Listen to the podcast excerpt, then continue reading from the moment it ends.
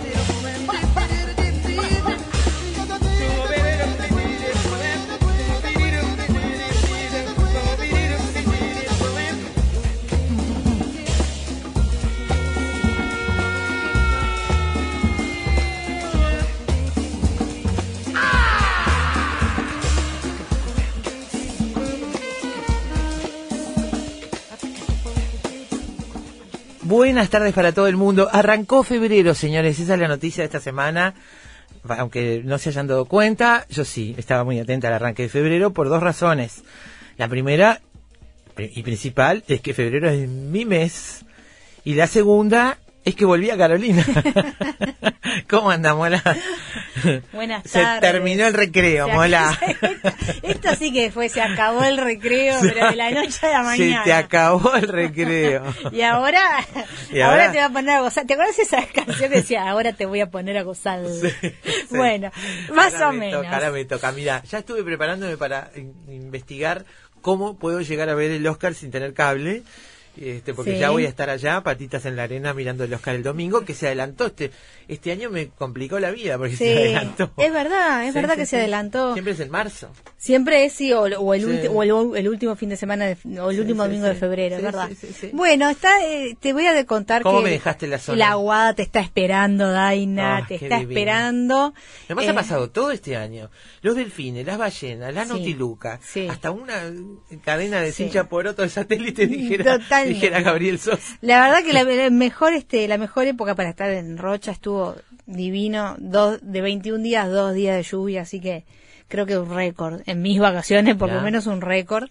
Pero Este, temperatura bastante fresca, ¿no? En general, el promedio. Bueno, la- la- viste que Rocha es Ah, ventoso, eh, este y los últimos días la verdad que estuvo muy Y caluroso. para la noche hay que llevarse abriguito, hay que Sí. tener a mano medias, algún busito de manga Sí, larga. arranca- te digo que el 11, 12 y 13 estuvo así fresco, bastante más que fresco de noche. Yo Mm. decía, esto va a ser la, la media. Me muero porque no traje abrigo suficiente, pero no, después se fue acomodando y la verdad que estuvo agradable. Obviamente el saquito de noche siempre lo precisás, acá en Sí. Uruguay siempre. Siempre. Pero, pero estuvo divino, la verdad divino. Y estuve varias veces en la Guada, este, buscando la ola, como ya sabrás. Sí, ya con vi, el vi. pelado salió, en- salió en, los, en los diarios, con, la- con los Con delfines. esa tabla, qué, ma- qué maestría para la tabla, el pelado. ¿eh? Ah, sí, un cra, un Esa cra. tabla, ¿cómo se llama ese deporte? Stand-up paddle. O sea, paradito arriba de la tabla, digamos. Va corriendo olas con la tabla y, Y la, un y el remo. Y un remo largo, sí. Y un remo. Te puedo sí, dar sí, todas sí. las especificidades, pues se lo regalé yo. Sí, ya sé. Ya sé, pero estuvo dando ahí cátedra. Sí, sí, sí, estuvo buenísimo. Y bueno, y no, lo más lindo fueron los delfines. Increíble. Qué belleza. Ah, no, no, aparte belleza. a verlo, él, él sí lo estuvo muy cerca. Este, y nada, es simplemente eso, detenerse donde que, lo que estés haciendo y mirarlos. Ellos te hacen es el un show placer. gratis. Ellos te hacen el show gratis, totalmente. Sí. No, y qué lindo, yo pensaba qué lindo verlos en, en libertad, ¿no? Claro. Que uno, este, uno ve algunas imágenes de los, De los de acuarios. los bichos en cautiverio, que te da una lástima horrible Sí. realmente. Y verlos allí haciendo, haciendo su pasaje, ¿no? Este, en libertad es una, es un placer realmente. Qué lindo, bueno, muy lindo. Me alegro que haya pasado lindo. Es una pena que se le haya terminado el recreo, mola, pero Sí. bueno, el mío empieza ahora. Voy a tratar Y de bueno, disfrutarlo todo toca, lo que toca. pueda sin pensar en que cuando yo vuelva se termina el recreo definitivamente. De todas. ya se terminan todos los recreos. Se terminan todos los recreos. A mí me gusta en general remar bastante y volver cuando se termina todo el recreo. Ah, este sí, año, sí. especialmente, este, uno quiere zafar de algunas este, Sí, cosas. Daina, vos volvés con cambio de mando, además. Vuelvo con cambio, es cierto, El vuelvo con domingo cambio de primero es el cambio de mando. Vuelvo con cambio de mando, que en realidad yo estoy, será, no sé, estoy como deseando que suceda el cambio de mando, porque estamos en una época, me parece, por ¿No te parece cuestión- como que hace un año que está gobernando la calle Pou? Estamos en una época como esquizofrénica, es como que gobierna uno pero el otro, es como el gobierno de Schrödinger, que dijera, dijera mi amigo Borkenstein que le gusta eh, comparar las cosas con Schrödinger. Es así, pa- parece, no sé, este, estamos como una esquizofrenia de acá a marzo que rara, eh, este, incluso en las críticas, ¿no? Sí. Hay gente que critica cosas del nuevo gobierno, en realidad las critica como si fueran del nuevo gobierno, pero son de este, y, Sí. y al revés. O, critican cosas que se anuncian pero que todavía no pasaron, muy, no se sabe está si muy van a pasar. entreverado. Sí. Las murgas vienen polémicas, Mola, no sé si habrás, te habrás Bueno, ayer estuve leyendo algunas, algunos este, comentarios y algunas cosas y mm, me llamó la atención, tengo que verlas porque no las he visto, pero me llamó la atención porque en realidad mm, por lo, por lo pronto no hay nada nuevo en que las murgas sean críticas este, de la derecha. No, la verdad que En no. realidad, las murgas toda la vida fueron de izquierda. Eh, a lo mejor lo que se critica Con es algunas expresiones, algunas expresiones, alguna cosa, pero, pero no sé, por eso digo, me estoy adelantando a hacer un comentario sin haberlas visto todavía. Sí. Yo he no visto vi. varias cosas, eh, estoy esperando, yo estoy esperando la trasnochada, que el año pasado me enamoré de la trasnochada, que además No, no se presentó barrio. todavía. Todavía no le tocó el teatro de verano, por lo tanto yo no la he visto, no estoy yendo a tablado, estoy viendo en televisión, le, to- le toca el 6 a la trasnochada el teatro de verano y estoy con, esperándola El jueves. porque el año pasado me enamoré de esa murga y este y tengo fe. No tengo idea porque no he visto cómo están este año, a pesar de que han actuado ya en varios tablados. Es una murga que me gustó mucho. Y, este, y estoy viendo, he visto cosas ahí de, para mí parejas, y este, ya sin ir al tema de si están incitando a la violencia o no, que eso me parece una discusión muy absurda, Sí. realmente muy absurda, realmente muy absurda. Este, pero está, eh, no sé, estoy como medio como insatisfecha todavía con No viste el ninguna que te enamorara por ahora. No, que me, me matara, no. Me- he visto fragmentos que me han gustado mucho, este, vestuarios que me han encantado, bueno, vocalmente y coralmente. Estoy hablando solo de murgas, que es mi género, lo que a mí me gusta, ¿no? Después hay lo otro, yo qué sé, a mí me parece que los humoristas que he visto hasta ahora no me han gustado nada, pero nada. Los chistes son del siglo A pasado. mí me gustan los chistes de los... Son de los chistes que a vos te gustan, Sí. eso estoy segura que los vas a disfrutar, Carolina, y que a mi familia también le Sí, gusta. sí, yo soy, yo soy de de- de- chistes. del team de tu familia, que me pasás los chistes de tu familia, a mí me encanta. Sí, sí, sí, sí. Bueno, Sobre todo pero- de, mi, de mi hermano Sebastián, que tiene está. un humor, de- sí, de fantástico, como heredaron todos los varones de mi familia el humor de mi papá, que deja bastante que desear, pero bueno, este, en fin. Pero está, he visto poco, tampoco he visto, porque además termina muy tarde y uno tiene... No, y aparte Ahora en recién verano estamos sí. en 3, 3 de febrero recién, o sea. Ahora en vacaciones sí, veo todos los tablados, todas las noches, vemos en familia y criticamos y nos reímos. y Eh, me pusieron tablado de vuelta en el barrio, así Mirá. que sí, ahí enfrente a Me Paro, la gloriosa Francini, la gloriosa Ah. Francini, ahí enfrente pusieron un, un este un tablado, no ya dentro del defensor que era donde yo iba siempre. Pero está está afuera en, en el parque. Este, Ah, qué pero bueno sí, eso sí, bueno. sí, pero voy- voy- la verdad que voy a intentar ir porque me encanta ir al tablado del barrio, me encanta ir, Es me gusta. lindo, es precioso ir Sí. al tablado del barrio. Tengo entendido que el de Capurro está precioso, ese me gustaría visitar. Ah, es que Capurro es divino. Es lindo ese lugar, me gustaría visitarlo mucho. Bueno, este, arrancamos, Mola, ¿le parece? ¿cómo a no? trabajar, Mola, por favor. Se terminó el recreo. Se Pablo el Baute está en recreo. los controles. Peladito. Aflojate un poco, encende la radio, no preguntes nada y disponete a escuchar durante dos horas algo realmente diferente. Los looks de Pablo, viste que Pablo es cambiante en los looks. Sí, Yo desde sí. que lo conozco hasta ahora le he visto no menos de 27 looks distintos. Versátil. Con el pelo, color, largo, peinado. Ahora está con un rapadito. Hoy, ahí, hoy está de un la, centímetro. No, está la, la, la noche y los 12 años está. Seguro. Ahí está. sí. Ese es el look de Pablo. Porque además es flaquito, entonces con esa Claro. ropa está extremadamente rapado. Entonces, Sí, que tiene un centímetro de largo Sí, ese, cabello, Pablo, menos, capaz. sí. Bien, una pelusa tiene ahí. Está bien, muy bien. Él tiene variedades de looks. Nos ha Sí. regalado todo tipo de looks. Todos colores y largos y peinados y cortes distintos. Bueno, el título para hoy, amigos, Porno para principiantes. Es una comedia dirigida por Carlos Ameglio, que fue estrenada en 2019, una coproducción de Uruguay y Argentina que se puede ver en Netflix. Y es una película, es- digo, los títulos y las reseñas dicen película uruguaya, de hecho tiene coproducción con Argentina y muchos actores argentinos, algunos uruguayos, pero una dirección y guion de uruguayos, con locaciones montevideanas. Él transcurre en 1985, hay una reconstrucción de la Montevideo de esa, de esa época. Víctor es un aficionado al cine que está vendiendo su cámara porque para poder casarse, este, cuando un mafioso local lo fuerza a dirigir una versión porno de la novia de Frankenstein. Su amigo Aníbal, un empleado de videoclub obsesionado por la pornografía, lo acompañará en la misión. Todo se complica cuando Víctor se enamora de su protagonista Ash- Ashley Cummings, una estrella del porno internacional. Es una película que a mí me divirtió muchísimo. En, el, en la este, oficina están ahí en el, efe- en el equipo de efecto como divididos este, las, las- el entusiasmo, Sí. menos entusiasmo, más entusiasmo. A mí, a mí me gustó mucho, me divertí, me reí mucho con esta película. Quizá porque, otras cosas, me faltaron antes, yo no había visto antecedentes que me decían que, que bueno, ta, que algunos recursos estaban ya planteados en Sí. otras comedias anteriores. A mí ¿no? me, me, me, me- creaste una expectativa desmedida, Daira. Entonces Puede me ser, pasó eso. Puede ser, puede ser. Pero destaco al- algunas este, cosas que, que realmente valen la pena. Primero, el abanico de actores, que me parece que están todos muy bien.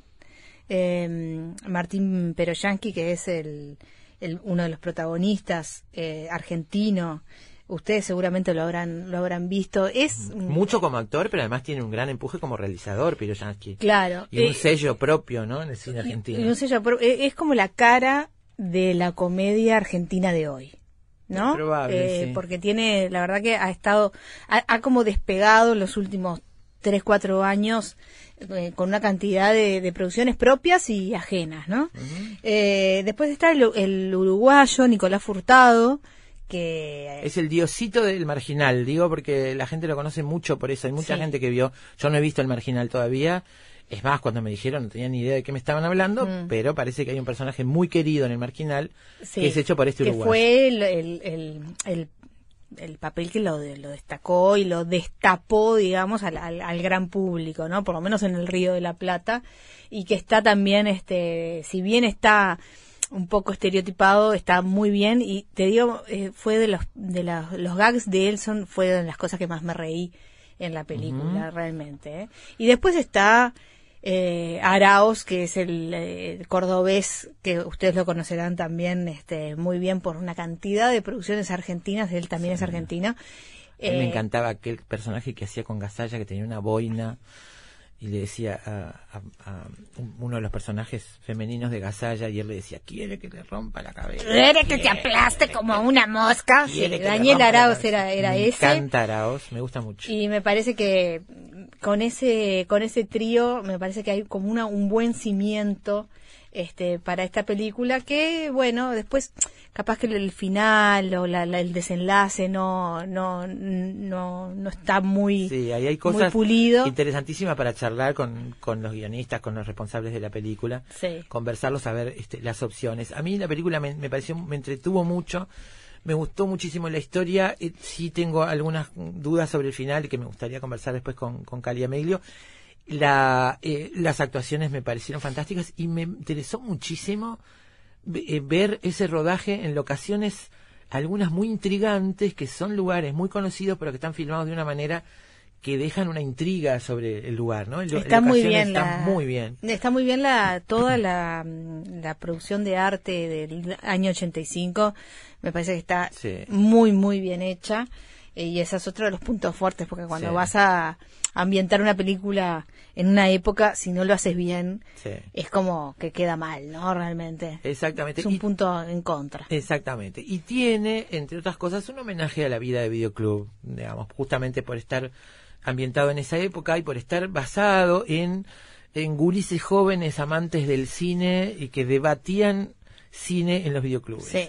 Y entonces esto en tono de comedia, pero en un homenaje me parece muy sentido al Vic, A imagen Meltzer. club de Ronald. Sí, ¿no? señor. Y este, desde el nombre del protagonista, ya que lo llaman Vic todo el tiempo, hasta los personajes, este, este personaje de Furtado, que es el empleado del videoclub y que maneja los VHS como nadie. Me da una gracia porque me, me acuerdo, me hizo acordar cuando yo iba al videoclub. Claro, me había olvidado de cosas como, por ejemplo, tenés que entregarlo rebobinado porque si no tienes una Eh. multa. Preguntale al que inventó Netflix. Que lo inventó porque había tenido que pagar una multa enorme para Ah, sí, sí, sí. es genial. Sí, Esa- por- esas y que cosas sos que, un número, sos un número. sos un número. ¿sí? Sí, exactamente. Este, todo eso está muy bueno. Vamos a conversar en un ratito con Carlos Amelio, director de cine, empezó su carrera filmando cortos, después fueron parte del grupo de cineastas que dio origen a este, yo no sé si primer movimiento, pero sí como cosa este, de esta de esta era, ¿no? Primer movimiento cinematográfico en Uruguay. Fundó los, la- su primera productora a los 21 años y a partir de ese momento empezó a trabajar para el mercado internacional.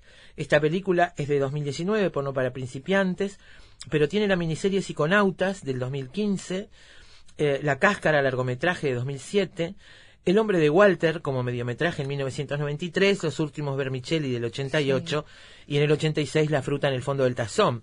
Estas son las producciones de, de Carlos Amelio. Se toma su tiempo para filmar, Amelio, Sí. porque entre una película y otra pasan varios años. Es cierto que eh, su productora, Salado Films, es una de las productoras que más trabaja en el medio y obviamente eh, no le debe quedar mucho tiempo también para su propia filmografía, ¿no? Porque es una cosa que lleva mucho mucho tiempo y, y es cierto que la, el mundo de los de los rodajes de publicidad y sobre todo para el exterior eh, están bueno han acaparado acá el Uruguay ¿no? Sí, sí, sí, sí.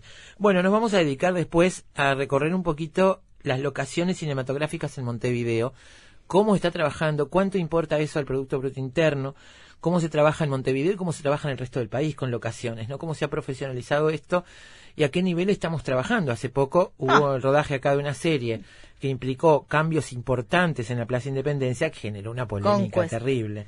qué lío qué lío bueno fue justamente Salado Films el que Exacto, el que la llevó adelante qué lío que se armó con esa Sí. Con esa con ese rodaje que, que sacaron el pasto que volvieron a poner el Sí. pasto etcétera Bueno, ese Bueno. fue obvio, todos nos enteramos y fue muy público.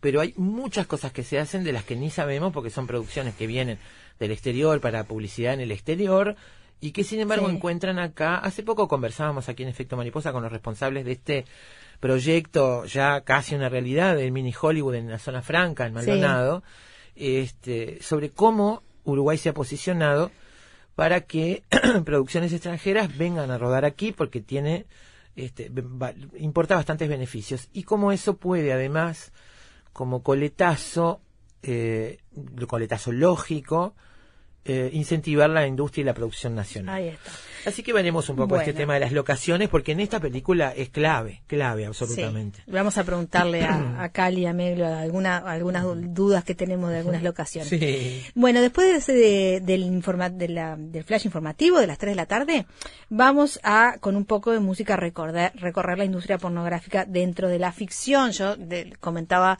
este, en la oficina de producción, cuando vi esta película me acordé mucho de Saki Miri hacen una porno, esta película de Kevin Smith, que, eh, bueno, está protagonizada por Seth Rogen y que justamente este, va de dos amigos, un amigo y una amiga, este, que están llenos de deudas y necesitan sacarla rápido y se, bueno, se, se embarcan en filmar una porno para, para hacer dinero rápido. Después nos vamos a meter con la historia de la pornografía. Con Nayef Yeya, o Yeya, como eh, lo dicen en México, él es un mexicano, es con Y el nombre, es ingeniero industrial, el apellido, perdón, es ingeniero industrial por la Universidad Nacional Autónoma de México, narrador, periodista, crítico cultural, y ha publicado diversas novelas y ensayos, entre ellos los libros Pornografía, Obsesión Sexual y Tecnología, Pornocultura, el espectro de la violencia sexualizada en los medios. Su obra ha sido incluida en varias antologías de cuento, crónica y ensayo. Colabora en el suplemento del cultural del periódico La Razón y en las revistas Letras Libres, Literal, Lubina y Zócalo. Y bueno, estos trabajos que ha hecho son trabajos rigurosos, serios, donde profundiza en el tema de la, de la pornografía, desde, en algunos casos, analizando el origen y la evolución en el tiempo, y en otros metiéndose más directamente con nuestra época y lo que pasa con la tecnología, las comunicaciones y la pornografía. Así que Su será un gusto charlar esta tarde con, eh, con nuestro entrevistado, con Nayef Yeya, sobre este tema. Sí, yo lo, lo, lo escuché pronunciando su propio nombre y es Na- Na- Nave y ella. Ye- ella. Yeya. Ahora le vamos a preguntar de vuelta, pero es bien. complicado porque termina con una F, pero bueno, Seguro. no se pronuncia. Sí, para el, para el cierre, recordando a Ronald Melzer, les decíamos, yo cuando veía la película decía, esto tiene que ser un homenaje a Ronnie Melzer.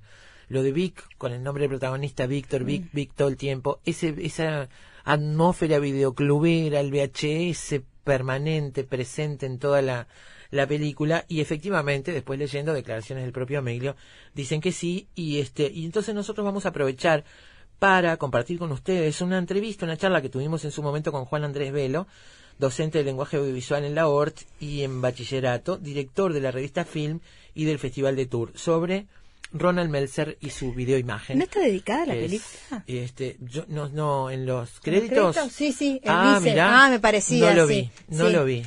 Al comienzo. Ah, pero me lo salté Sí, totalmente. Mirá, estaba distraída. Así que está dedicada expresamente, más razón entonces para recordar a, a Ronald Melzer en este programa de hoy. Muy bien. Que bueno, mantuvo ahí al pie del cañón el videoclub hasta último momento, ya no VHS, sino DVD, pero, Sí, pero, sí. digamos, este, se mantuvo al firme hasta último momento y, y incluso un tiempo más después de su de su desaparición física el club siguió funcionando. Sí, es verdad. Así que Muy bueno, bien. todo pronto entonces. Pablo Baute, cuando usted quiera, arrancamos este programa de hoy, porno para principiantes. Corte, corte, corte, corte.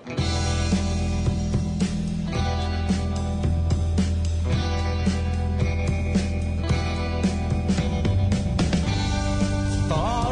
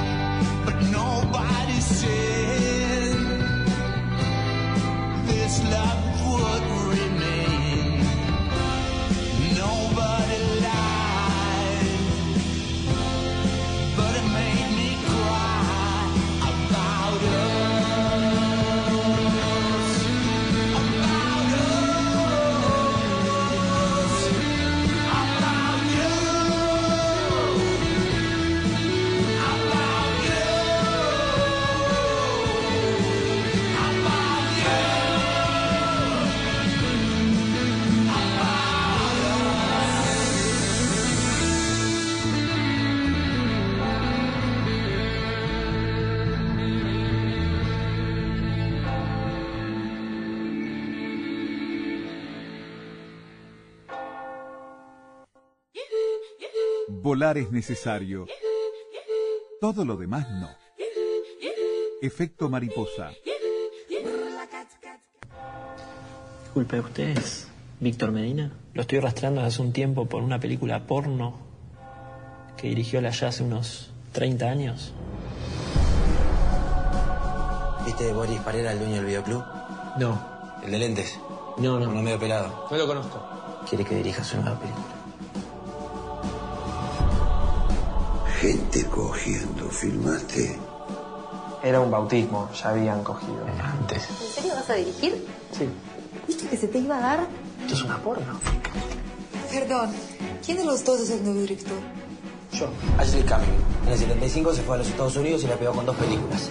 La limusina del vicio del 77 y Vestida para mamar del 81. Vestite, mamá. Esa. ¿Cómo anda? Vos igual el problema es otro. Tu papá me trata como si fuera un cadete. Sos un cadete. Nosotros no somos esa clase de personas. Nosotros no nos rendimos ante nuestros sueños. Nosotros podemos hacer una película mejor, Víctor. Hacer cine. Con escenas pornográficas, pero cine. Arte con sexo. Yo me caso la semana que viene, así que lamentablemente no voy a poder. Esto es lo que vas a cobrar. Si terminas antes del fin de semana tenés un bono. ¿Qué cuento? ¿Quién? La película. Vamos a hacer pornostain. ¡Acción! Decí que la tengo muy grande. Todo el tiempo decís eso. Que la tengo muy grande. Más grande que él. Mucho más grande. Te presento a mi yerno, el director de cine. Él le da vida cogiéndosela. Por el mismo precio puedo cogerme a su madre si es lo que te quiere.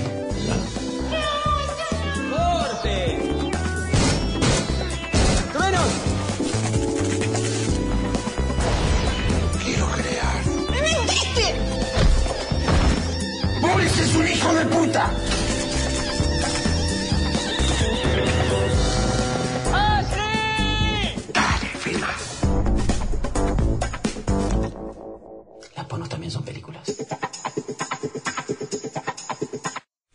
Pornos también son películas. Bueno, porno para principiantes, el título de hoy, Efecto Mariposa.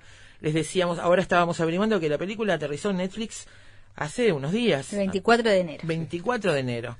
Eh, película uruguaya, que está, aunque es, como decíamos, una coproducción con Argentina, pero bueno, básicamente los creadores son uruguayos, dirigida por Carlos Ameglio, eh, y que bueno, te- habla, nos, nos traslada a 1985 en una Montevideo que está perfectamente realizada y que tiene, a mí me pasó algunas intrigas desde el punto de vista de las locaciones, que después te das cuenta que son lugares muy conocidos, pero que están de un, filmados de una manera o desde un ángulo que hacen que a uno se sorprenda.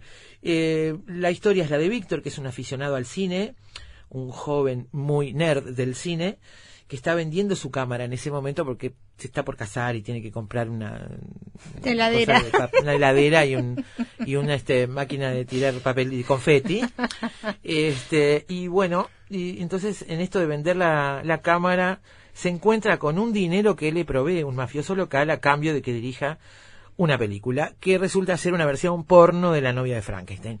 Nuestro protagonista está en contra del porno, es un intelectual del cine, admira a Wim Wenders, admira a los grandes directores del cine, pero en algún momento no tiene más remedio que agarrar por ahí con la expectativa de hacer porno arte, digamos, ¿no?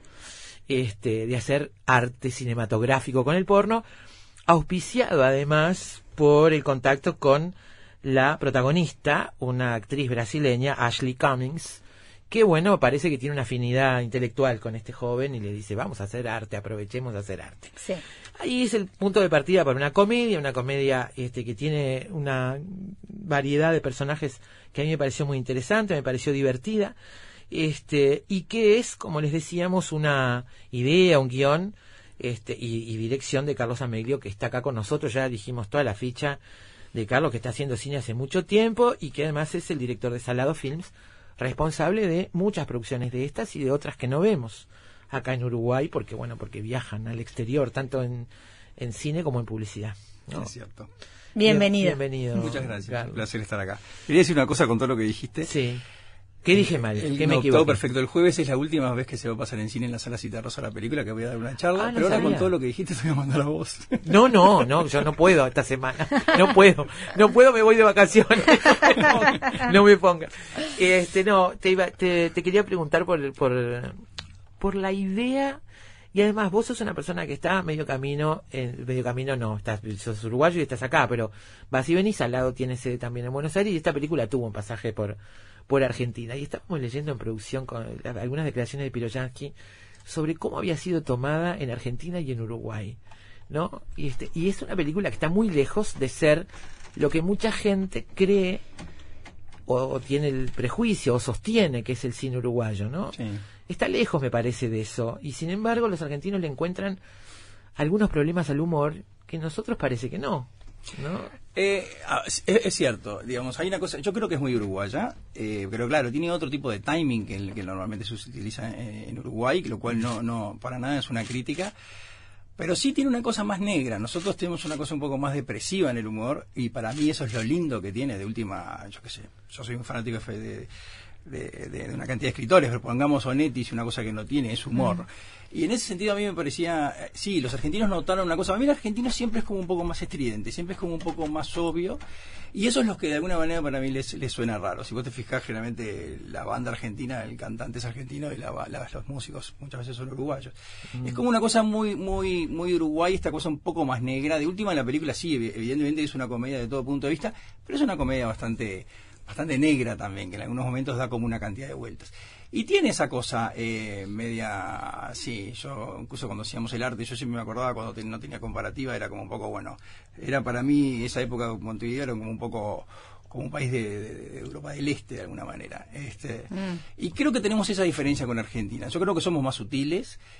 No sé si los argentinos lo captan eso. Para mí somos un poco más, más finos en la forma de encarar las cosas más finos no en el sentido de que seamos menos guarangos, sino en el, en el, hecho de que todo tiene como un... El hilado. De claro, el argentino tiene una cosa como más obvia. Para mí, por ejemplo, la película tiene, tiene una trama que puede ser predecible y lo interesante está por abajo de la película, no tanto en esa vuelta de tuerca. El argentino tiene como esa cosa de buscar esa cosa de ver de cómo te voy a sorprender. Cómo te voy a sorprender con el golpe eh, externo de la película, con la superficie sí. de la película. Y para mí eh, Uruguay tiene una cosa más interesante en el trasfondo, no tanto en el giro. A mí la, el tema del cine, dándole la vuelta de tuerca de la vuelta de tuerca, es algo que me tenía, que no es lo que más me parece interesante. Eh, en ese sentido, yo creo que sí que es que es que es bien uruguaya. Este, de todas maneras es medio contradictorio porque por, un lado el actor, yo, de los pocos actores que no sé si hubiera hecho la película sin Martín Virosanqui, para mí Martín es, incluso Martín es un tipo muy raro dentro del cine argentino también. Es un tipo muy conocido, pero también es un tipo que es Martín sí. muere si digo esto, pero es verdad que él, él solo mantiene, no mantiene una película. Es como que es la cara, que la cara de, de, de, la comedia independiente de hoy, ¿no? Exacto, en Argentina. Pero generalmente la cara de esa comedia independiente si va acompañada de otro tipo. Él es muy difícil que él mantenga una película sola. En este caso es la primera película donde él es absolutamente protagonista. Uh -huh. Y hay otro, hay otro argentino que la sostiene, es que es Daniel Araoz, y Nicolás Furtado, que es uruguayo, pero que también hizo su, está haciendo su carrera sí, en Argentina, ¿no? Exacto. Bueno, Nico ya empezó con, empezó con nosotros con una película que se llama como una especie de oda al porquis de aquella época, que es, que es Re Locos y Repasados. Sí, sí. Ahí fue que de una manera sale Nico. Y inclusive y fue divertido porque yo a Nico le saqué todos los, uruguay, los uruguayismos, los chevo, todo ese tipo de cosas, los tiene Martín, no los tiene Nico, todo en la película está un poco al revés. Y sí me parecía muy interesante el hecho también de quebrar esta cosa de la pareja, de la dupla del gordo y el flaco de alguna manera, y poner a Nico que estaba como, es como es como el galán del momento con el tema de Diosito y me gustaba hacerlo, ponerlo en un lugar completamente y radicalmente distinto de lo que normalmente está haciendo. Sí, un lugar bastante este no me sale la palabra ahora no y como cutre como dicen los como los españoles no me como, sale exacto, exacto. Sí. bueno que aparte ahí yo me acuerdo de un ejemplo que me gustaba mucho que después hablando con Nico estábamos pensando en el mismo actor me gustaba mucho el ejemplo de los de los Cohen en qué me antes de leerlo cuando ponen a ah, Brad, Pitt, Pitt, en ese sí. lugar y me pareció esa cosa de, de, un tipo que normalmente lo ves en otro lado me gustaba, me gustaba ese tema. Que lo hace bien, está muy cómodo, se lo nota sí. muy cómodo en ese rol. Tiene alguna de las gags más graciosos, sí. los tiene él, ¿eh? Con sí. una dupla interesante con Piroyanqui, además. Ellos trabajaron, ¿cómo fue ese asunto de irse no. solos a, a, a, trabajar los personajes? Mira, eh, el guion estaba como muy, muy, muy sólido igual armado, o sea, no yo ya había hablado con ellos independientemente, ellos tuvieron como una, un, un, encuentro antes de la película, con lo cual aceitaron un poco todo pero pero estaba bastante bastante bastante sólido y bastante armado y a mí también había una cosa que me gustaba el hecho de sacar un actor de meter un actor absolutamente de cine, Martínez es de cine o mm. con alguien de televisión. Ese era un poco como la mezcla que me gustaba. En ese sentido la película tiene una cantidad de facetas donde es medio es un Frankenstein de alguna manera. Eh, sí. y, y, bueno, me ya te digo, el, creo que la toma más complicada fue el primer día, pero ya cuando los pusimos ahí en ese corredor en un hotel que empezaba este, ya habían funcionado, andábamos muy bien. Yo me acuerdo que también le puse a Nico Furtado en un momento una cosa física, que también me acordé de Hoffman en, en Perdidos en la Noche, esta cosa de que, le viste, que rengueaba, porque Sí. había una cosa demasiado de, de- de- linda en la forma, en el cuerpo de Nico, entonces le puse esta cosa que tuviera hongos en los pies, con lo cual siempre tiene una cosa que era un poco como una joda de Tim Hoffman en aquella película. Hay como muchas cositas así que hicieron estos dos ¿Y personajes. la novia de Frankenstein? ¿Es- novia- ¿Sos vos el, el admirador de, de James Whale? Sí, yo soy un admirador de James Whale, eh, eh, porque aparte yo creo que La novia de Frankenstein es la primera película en la historia del cine que es una película de culto industrial. O sea, yo creo que Whale es un tipo muy intelectual que queda trancado en esta cosa y cuando le da para hacer la segunda parte que hace La novia de Frankenstein, yo siempre digo que para mí no pasó ningún ejecutivo por el rodaje y Whale hace un delirio total. Y aparte por primera vez, que es muy sutil esto, pero también está en la película, Elsa Lancaster, que es la actriz del momento, hace dos papeles y nadie sabe exactamente quién es la que hace la novia de Frankenstein, que es la misma Es de Mary cierto. Shelley. Y es la primera película que incluso en los títulos finales tiene como una joda. Dice The Monster Bride y no dice quién es. ¿Quién es? Hay Claro. un signo de interrogación. Claro. O sea, había... Me gustaba, me gustaba incluso la vida de Whale, después que en un momento se aburre y se, se suicida porque se aburre. Este es un tipo muy particular para mí. Hay esa piedra de toque, ¿no? En cambiar el, el, digamos, el rayo eléctrico por una escena sexual Sí. violenta es lo que hace este, nacer, insuflarle la vida, digamos, a la novia de Frankenstein, lo cual nuestro personaje esquiva todo el tiempo por razones que veremos después, pero eh, pensaba en, bueno, no nos olvidemos de Roberto Suárez, que No. hace un papel pequeño en tiempos de, en términos de tiempo, pero que es un personaje central, y Roberto Suárez es No, pero Roberto Suárez para mí hay una y cosa- cobrar. Es, es- es genial Roberto Suárez porque ahí incluso fue como parte del tema de, la poca visión de algunos grandes actores argentinos, ya no voy a decir quién, que en un momento también se le, le pasé el guion. A mí, para, para mí el mejor era, el, el- el primer puesto era para Suárez, siempre quise que fuera Suárez. Pero era interesante de entender que los tipos entendieran que por más que eran dos días de filmación estaba toda la película y aparte es omnipresente porque está en off todo el tiempo. Entonces que la película era tan de él como de Martín y este y bueno Suárez lo entendió claramente y se nota claramente en la película. Sí, bueno, él tiene una presencia además Sí. en cámara Sí. que... Y la voz que tiene, que es- muy- por eso, Sí. sí, todo, su presencia es imposible de olvidar, ¿no? Sí, sí. Marca una, una, una cosa muy muy interesante desde el principio, ¿no? Exacto. Bueno, por, e- y por eso digamos en ese sentido fue como fue como como que la verdad que digo no no me, no me puedo quejar digo fue el equipo fue un equipo perfecto. Decías, este, hablabas de, de, de la expectativa de los argentinos en las sorpresas y las vueltas de tuerca. Una película que apuesta al delirio en gran parte, así que tiene un cura como puntapié inicial para una película porno, digamos, este, que está todo el tiempo jugando con el lenguaje expresivo, este, muy directo, que juega con personajes con un personaje, no sé, mafioso, manejando mucho dinero en una industria porno en Montevideo en los 80. Digamos, es, es una cosa muy loca en principio, que es una comedia de locura. Hiciste una opción por un final que puede parecerse más a un final tradicional, a un final que apuesta hasta lo melodramático, si querés, muy, expre- muy expreso, Es verdad, digamos. es verdad. No parece que fuera melodramático porque por accidente o porque es un paladar simplemente. Es melodramático expresamente, ¿no? Es Ese- melodramático expresamente porque para mí ahí la época de oro de esa época, de, de la ciencia ficción del 30, sobre todo con Whale, eran, era, era romántico en el sentido estricto literario de la palabra. Y para mí sí o sí era como hacer el caso contrario a como termina de alguna manera la película original de Whale, que es que, está, que es el monstruo de alguna manera rechaza completamente a su creador. Y quieras que no, acá se queda con él, de alguna Claro. manera Araujo, cuando que fue, tiene una cantidad de trucos digitales la película. Digitalmente había que la única duda que tuve en un momento, un paréntesis entre Arauz y, y, y- y este otro actor, ¿cómo se llama? Daddy Brieva, era que Daddy Brieva era idéntico a Frankenstein. Y yo sabía que en un momento digitalmente le iba a tener que acuadrar Ah, la no, plata. Yo me alegro no. que haya me Ah, encanta no, me lo Brieva. imagino. Me encanta Brieva en No, su rol de stand pero me encanta, pero Pero fue No, primero alegro. Entonces realmente, realmente, en eso es una película como Video Videoclub, es una película que se entiende si vos tenés eh, eh, la película la película original de alguna manera, que yo entiendo que es un tema que nadie tiene por qué sacar. Digo, yo la construí pensando así. Entonces tenía esta cosa de crear vida, crear vida, que esa vida se te diera vuelta, en este caso la- es, es la acción contra ella. Tiene una cantidad de paralelismos con la película original y con esa cosa romántica. Yo sabía...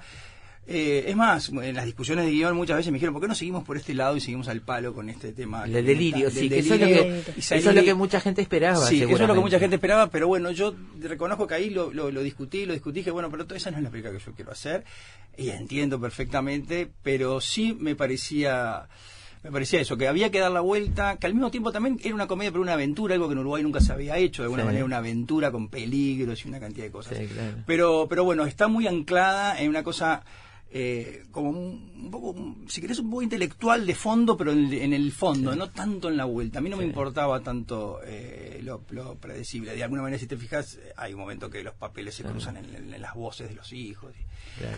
Entonces es como, como que nada, es, es parte de mi...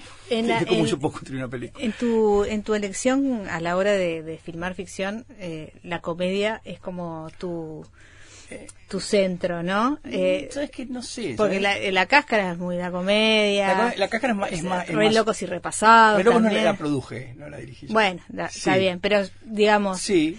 Es- es- sos muy de la comedia. Yo lo- yo veía, por ejemplo, algunas escenas y me acordaba de Saki y Miri hacen una Sí. porno, por ejemplo, el casting, ¿no? Esa, Sí. esa cosa, este. Y, y en algunas escenas también mm, se me aparecía la, la comedia de Judah Apatow. Claro, bueno, Este- sí, hay como una... Bueno, es que a mí, increíblemente, yo ahora voy a hacer una película sobre mutaciones, nada que ver, inclusive formalmente distinto. Eh, a, a mí una de las cosas más complicadas que tenía esta película era cómo encontrar un, lenguaje cinemático que fuera increíblemente simple y al mismo tiempo raro, ya que estaba siendo dirigido por un amateur. Pero vos sabés que, eh, sí, si bien estas cosas tienen que ver con la comedia, Psiconautas es más una sitcom, pero eh, tiene que ver con una cosa, está muy al borde, del, por eso está el melodrama en, en- en- en el medio. O sea, a mí me gusta mucho cambiar, cambiar de forma de filmar y cambiar de género. Y, y bueno, no sé, se me dará eh, la comedia eh, fácilmente. Igual te digo, esto era una, una- esta era una de las pocas comedias que a mí, evidentemente, me han ofrecido otro tipo de guiones, otro tipo de comedias.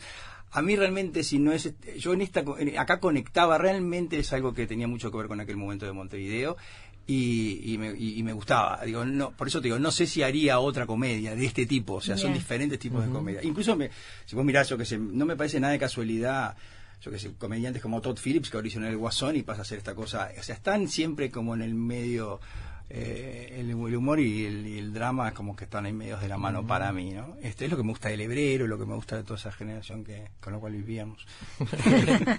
Eh, esa generación está homenajeada allí, hay homen- homenaje. Ahora me di cuenta, me lo salté en el momento que vi la película en Netflix, que está expresamente mm, referida a Mm. un homenaje a Meltzer.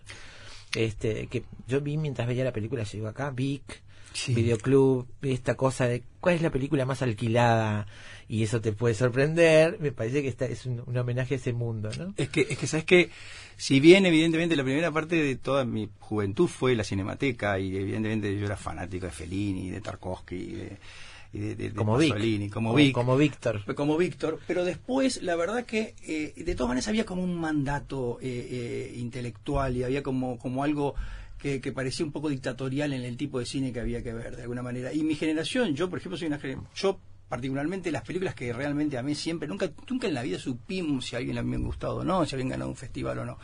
Y cuando y lo que se forma en el VIC es una cosa súper interesante, que es el, el lugar donde se podrían comparar todo tipo de cosas. Donde realmente podríamos hablar... prejuicios, digamos. Sin prejuicios. Podríamos hablar de Berman y compararlo con Top Hooper al mismo tiempo. Todo se Esta lo hubieran mezclar. comentado. Claro, Capaz, esta es una película de videoclub ¿no? en ese sentido, en el sentido de que de que, que, digamos que no estaba esa cosa del tipo de cine que había que hacer. Yo incluso di algunas clases en Cinemateca y la verdad que a mí personalmente me molestaba un poco esa cosa de tirar línea, de bajar línea sobre qué tipo de, de película había que hacer. Y bueno, el Vic para mí fue como... ¿Y qué pensás que. Meltzer te hubiera libertad, dicho? ¿no? Absoluto de libertad. ¿eh? ¿Qué pensás que Meltzer te hubiera dicho esta película? ¿Qué críticas te hubiera hecho qué ponderaciones? Ronnie probablemente hubiera, me hubiera dicho que, que, que- que- no lo sé, porque discutíamos mucho, pero probablemente le hubiera parecido demasiado cerebral. Una cosa que me, me interesó muchísimo de la película, que me, me atrapó y me llamó la atención, es el casting en general. Estamos hablando ya de, estoy hablando ya de personajes casi de tercera línea. Sí. Este, por ejemplo, cuando Rosa tiene su momento de gloria, yo ya venía observándola hacía rato y me hacía mucha gracia. Eso quizás Que Rosa estaba Karina- como, Cari- Karina como es loca increíble. por salir a la cancha, Claro, ¿no? Karina ella me con su escoba, en el- una mujer con- que está ocupada de la limpieza, que está lejísimos de ese mundo del cine y mucho más del porno, y que está ahí con su escoba presenciando las cosas más delirantes, a mí me llamó mucho la atención. La madre de Víctor también, Sí. ¿no? Señora Elsa, ¿es? Sí, Elsa. Que es por Elsa Este, Lancaster. Ah, mira, claro, seguro, todo cierra. Este, también son personajes que me llamaron mucho la atención. Sí. Este, y me parece que hay un, ahí hay un trabajo que, digamos que me parece que lo hiciste con, con eh, expreso cuidado de que eso, porque a Rosa le llega su momento de gloria.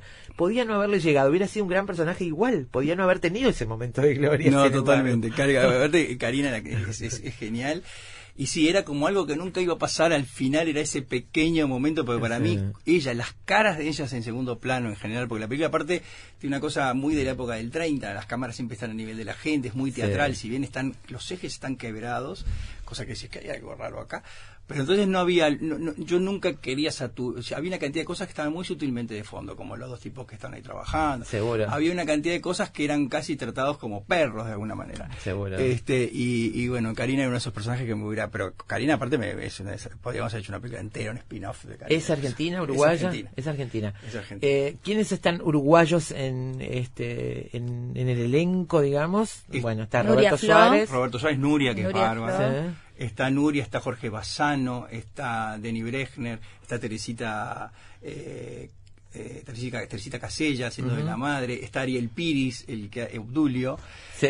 este, está Hugo Piccinini, este, haciendo de la mano derecha de Gal Sí, que también que, también tiene un bien. momento Muy muy, bien, chiquito. sí, está Sí. muy bien él Este, también. La verdad que todos podrían haber tenido papeles como mucho más grandes, pero bueno, era parte de, de lo que pasaba. No, el, el- el casting, aparte a mí me gustaba porque había, eh, siempre hubo como, como, como, como actores paralelos argentinos que podían haber hecho esos papeles y yo había muchos que, que sí o sí me parecían que tenían que ser absolutamente uruguayos. Y, y bueno, ahí fue un poco la, la mezcla. La verdad que estoy, estoy contento. La locación donde que comienza con, con el cura, digamos, ¿dónde es? es allá atrás de 8 de octubre, es un una especie de, de geriátrico estatal, Ta. este de verdad, Sí. este, que la verdad que yo ¿Está ya la había- funcionando como tal? Sí, está Sí, funcionando como tal.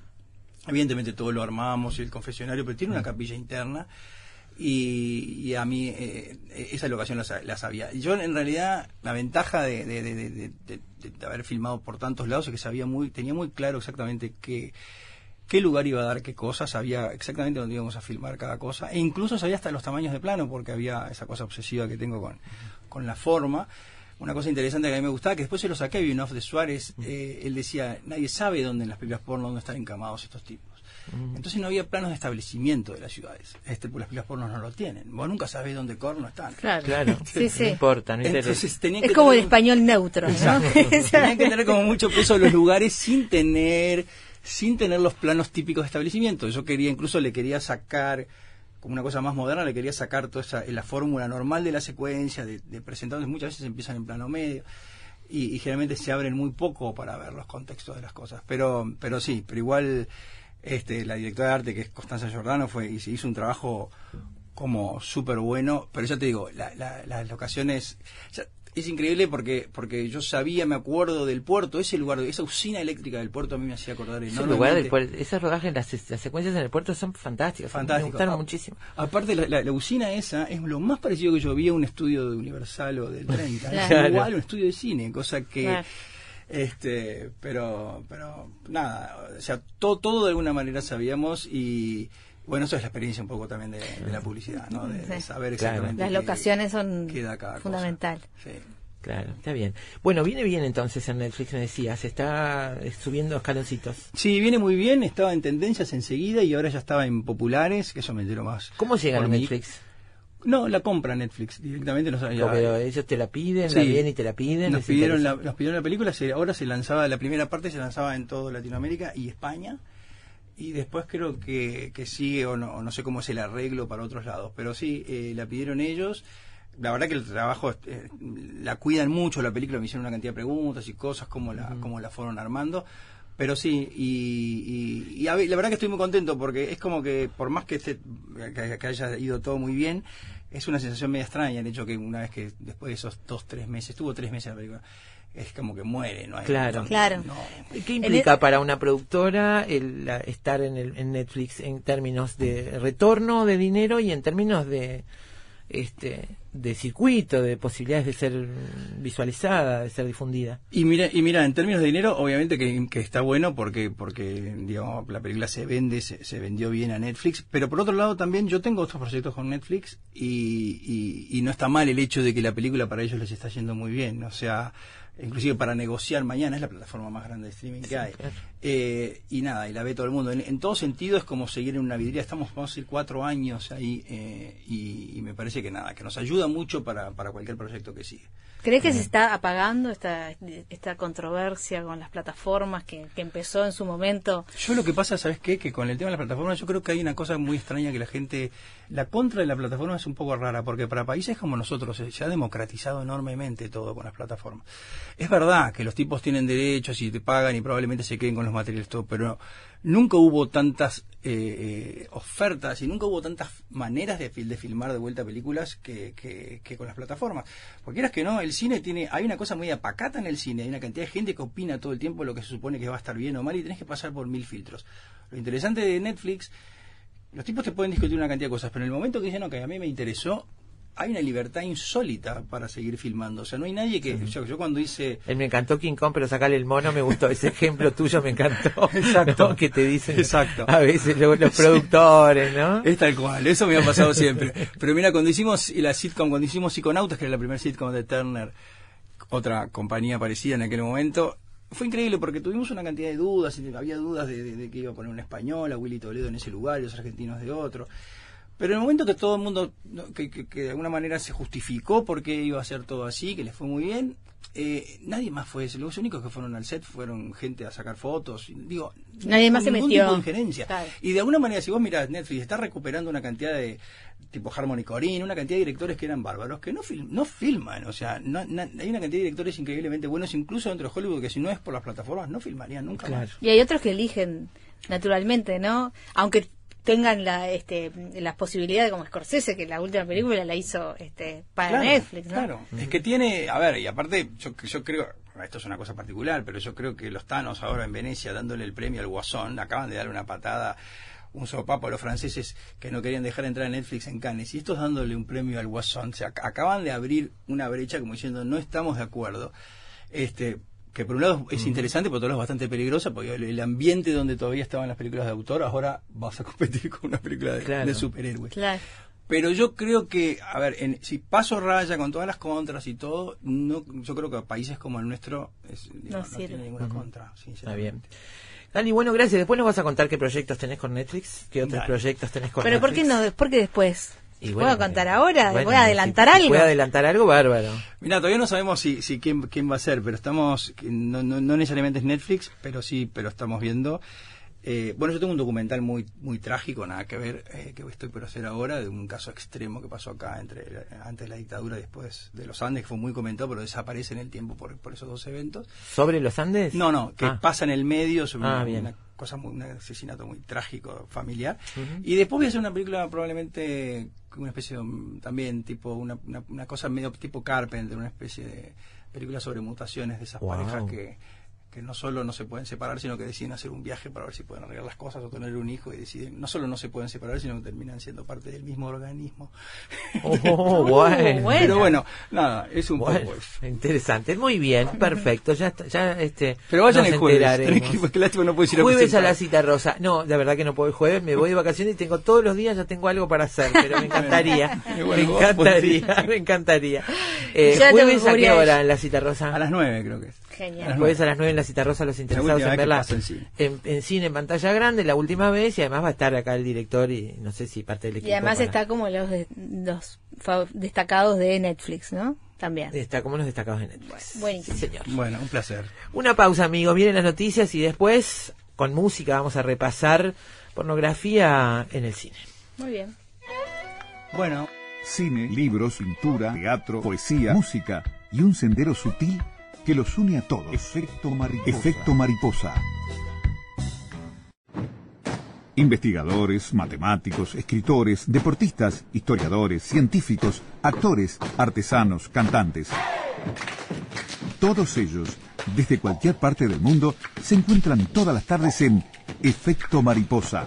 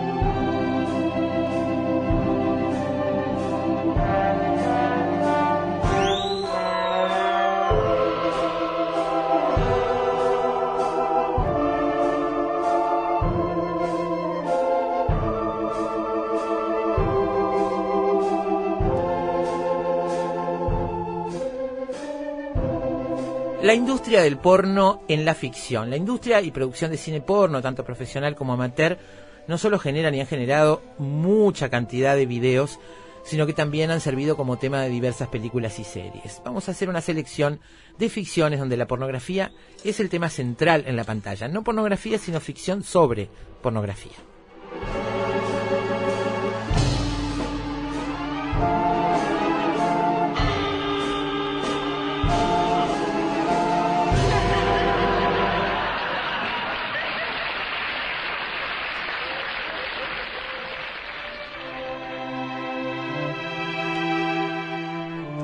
Bueno, y arrancamos a tope, Eh, porque sí. esta película, realmente si uno quiere ver una película sobre la industria de la pornografía, tiene que ver Boogie Nights de 1997, película escrita, dirigida y producida por Thomas Anderson, El maestro. un maestro que en el 97 ya, este, bueno, marcaba la cancha de lo que iba a ser su filmografía, eh, protagonizado por Mike Wahlberg, eh, Reynolds y Julian Moore, entre otros. Eh, la película retrata, como decíamos, la industria del cine pornográfico de fines de los 70 y principios de los 80, vista desde la perspectiva de una joven estrella porno, Dirk Diggle, que es, bueno, Mark Wahlberg, ¿no? En la película se detalla su descubrimiento por el director de porno Jack Horner, basado en William Margold. La historia se centra en la entrada de Diggle en el negocio, su ascenso al estrellato y su caída final debido a su adicción a la cocaína y la metanfetamina, lo cual provoca que sufra paranoia e impotencia, apartándolo del negocio por arrogante.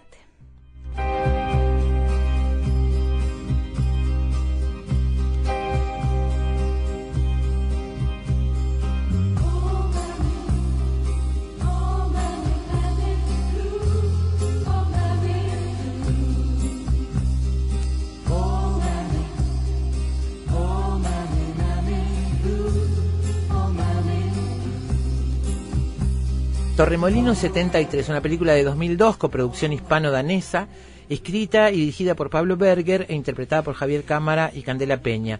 Alfredo es un vendedor de enciclopedias que ve cómo su trabajo se viene abajo por culpa de la irrupción de los coleccionables. Don Carlos, director de Producciones Montoya y jefe de Alfredo, le propone a él y a su mujer Carmen grabar películas erótico-educativas en Super 8 para la venta en Escandinavia. Para ello, Alfredo recibe unas clases de dirección de cine por parte de un supuesto ayudante de Igmar Bergman. Mientras Alfredo se aficiona al cine de Bergman, Carmen, que desea tener un hijo, se convierte en una estrella del porno en Escandinavia sin siquiera saberlo. Tras conocer la fama de sus películas en el norte de Europa, Alfredo decide escribir y grabar su propia película, Torremolinos 73. hanging round downtown by myself, and I had so much time to sit and think about myself, and then there she was, like double cherry pie. Yet there she was, like disco superfly. I smell sex and candy here. Le decíamos eh, recién a Carlos Amelio que eh, mirando algunas escenas de su película me hizo acordar a Zack y Miri hacer una porno, sobre todo las escenas de la- del casting para elegir al protagonista de, de- de la porno, que son muy, muy graciosas en general. Bueno, esta película es una comedia de 2008 dirigida por Kevin Smith. Eh, Zack y Miri, dos amigos que se conocen estudiando, eh, tienen serias dificultades para madurar, por lo que se encuentran agobiados por las deudas. Como necesitan ganar dinero inmediatamente, deciden montar una empresa para grabar cine porno con sus amigos. Durante el rodaje, él y ella descubren que sus sentimientos van más allá de la amistad que los había unido desde siempre.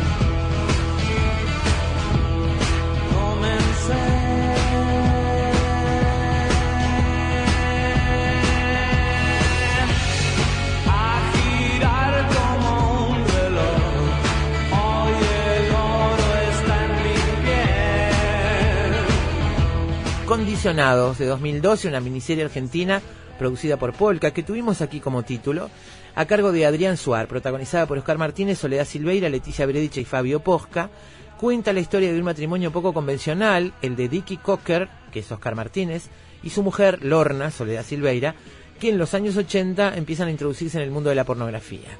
Mientras que Dicky se desempeña como director, Lorna lo hacía como actriz. Esta organización había conocido el éxito y se habían consagrado como referente de este género cinematográfico. Pero, 30 años más tarde, el fracaso, la frustración y la decadencia son moneda corriente en la vida de la pareja y sus vidas se volvieron tan miserables que el matrimonio está al borde del divorcio. Condicionados, miniserie de 2012.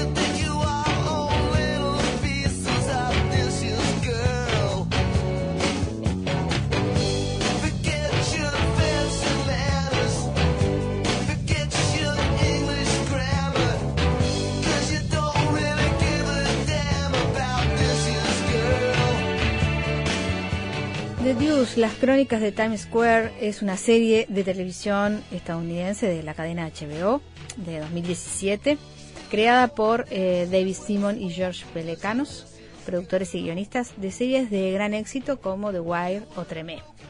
Está ambientada en la ciudad de Nueva York a principios de los años 70 y cuenta el nacimiento de la industria del cine porno a principios de los 70 en el ámbito de Times Square, en un periodo anterior al turismo masivo en la ciudad de Nueva York, en el que esa calle constituía un reino de la prostitución y la pornografía. Deuce, que era como se solía denominar a esta área, se adentra de forma coral en la vida de las prostitutas y sus proxenetas, combinado con empresarios de los bajos fondos, bares nocturnos y policías corruptos.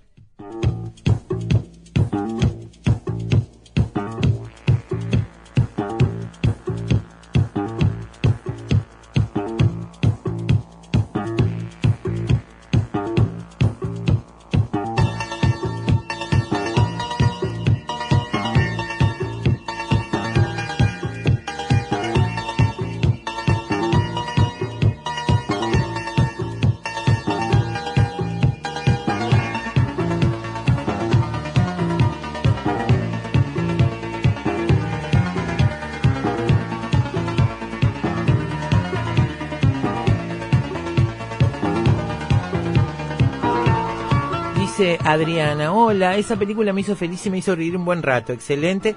Un saludo grande desde La Pedrera, mira vos. Acabo de venir de ahí, ah, ni me lo ah, digas. Ah, ¿Cómo debe estar con este calor además?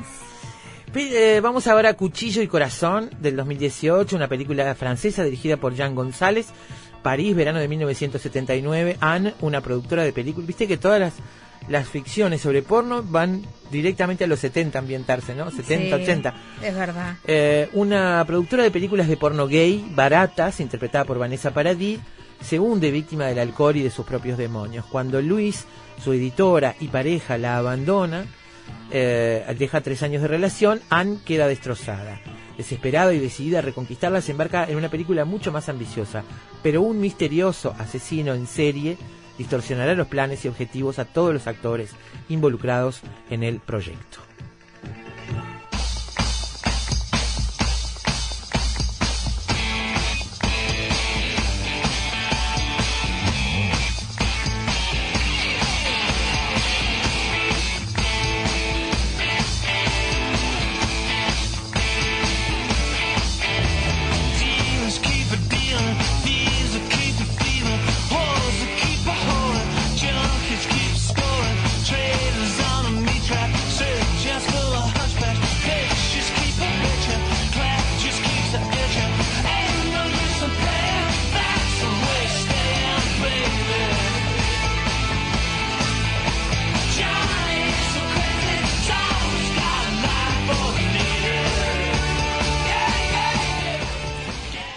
Naked Director, el director desnudo, desnudo ven- vendría a ser del 2019, una serie de TV japonesa, original de Netflix, protagonizada por, téngame paciencia, voy a hablar despacio, Takayuki Yamada, basada en el libro escrito por Nobuhiro Motohashi.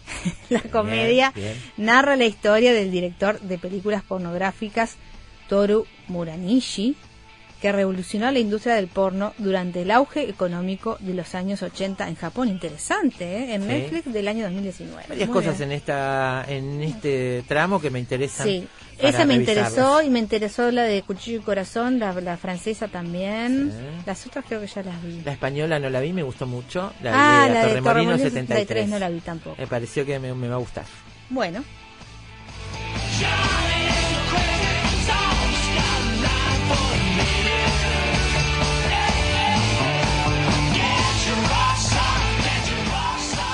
Dice Martín Nasif, hoy efecto mariposa franja verde. ¿Te acordás cuando había Ah, Sí, franja verde en el afiche del cine? Franja verde, increíble. Franja verde.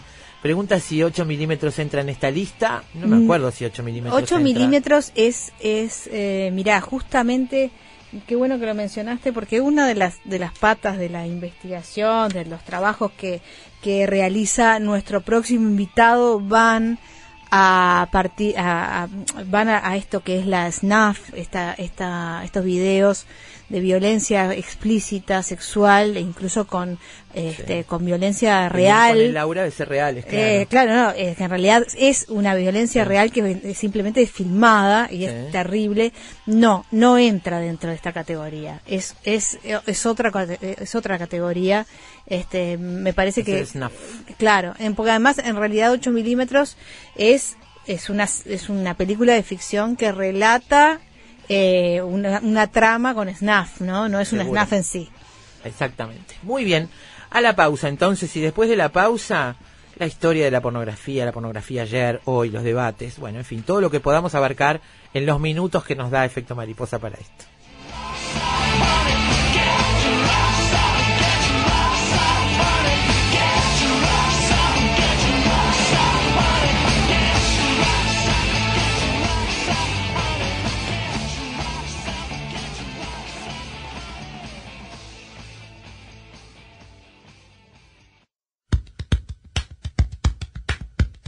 Siempre sabremos cómo empieza, pero nunca cómo termina. Sorprendete con nosotros. Efecto mariposa.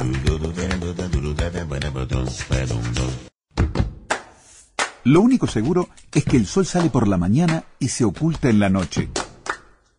Lo que sucede en el medio es culpa de efecto mariposa.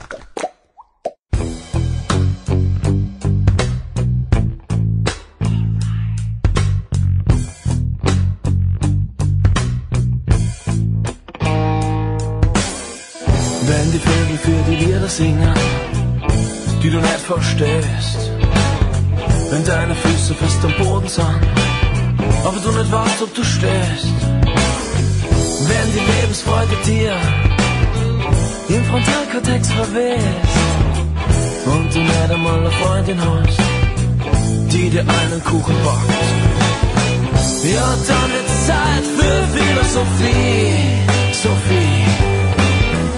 Sie macht dich frei und gibt dir Energie, Energie.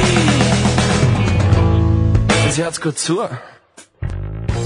Es imposible saber si fue un feliz accidente o un objetivo deliberado, pero es claro que en algún momento en el pasado remoto alguien creó la representación de un objeto del deseo erótico, probablemente un cuerpo o una parte del mismo, y al contemplarlo descubrió que tenía un poder insólito. Es imposible saber cuándo, dónde o cómo sucedió este prodigio, aunque probablemente ocurrió en diferentes lugares y tiempos. Asimismo, no podemos saber si este o esta artista primitivo entendió que con su dibujo o estatuilla había logrado trasplantar o desplazar el deseo sexual del cuerpo biológico a un objeto alternativo. Podríamos imaginar que ese fue el nacimiento de la idea de pornografía y a la vez del fetiche, una palabra que se, se, se deriva de factitious, artificial, y de facere, hacer en latín. Esto es lo que dice nuestro entrevistado en su libro titulado Pornografía, editado por Tusquets, es uno de los títulos que Nayef Yeya ha publicado sobre el tema y cuenta la historia reciente que a Nayef eh, le había pedido en el periódico donde trabajaba como periodista reseñar cine porno hasta que en un momento se le acabó el chiste, dice él, y entonces dijo, bueno, o dejo esto o me meto en serio. Me Y- meto a estudiar. y aprovechó y entró por este segundo camino, que es meterse en serio con el tema, y por eso ha publicado ya varios títulos. Es ingeniero industrial por la Universidad Nacional Autónoma de México, narrador, periodista, crítico cultural.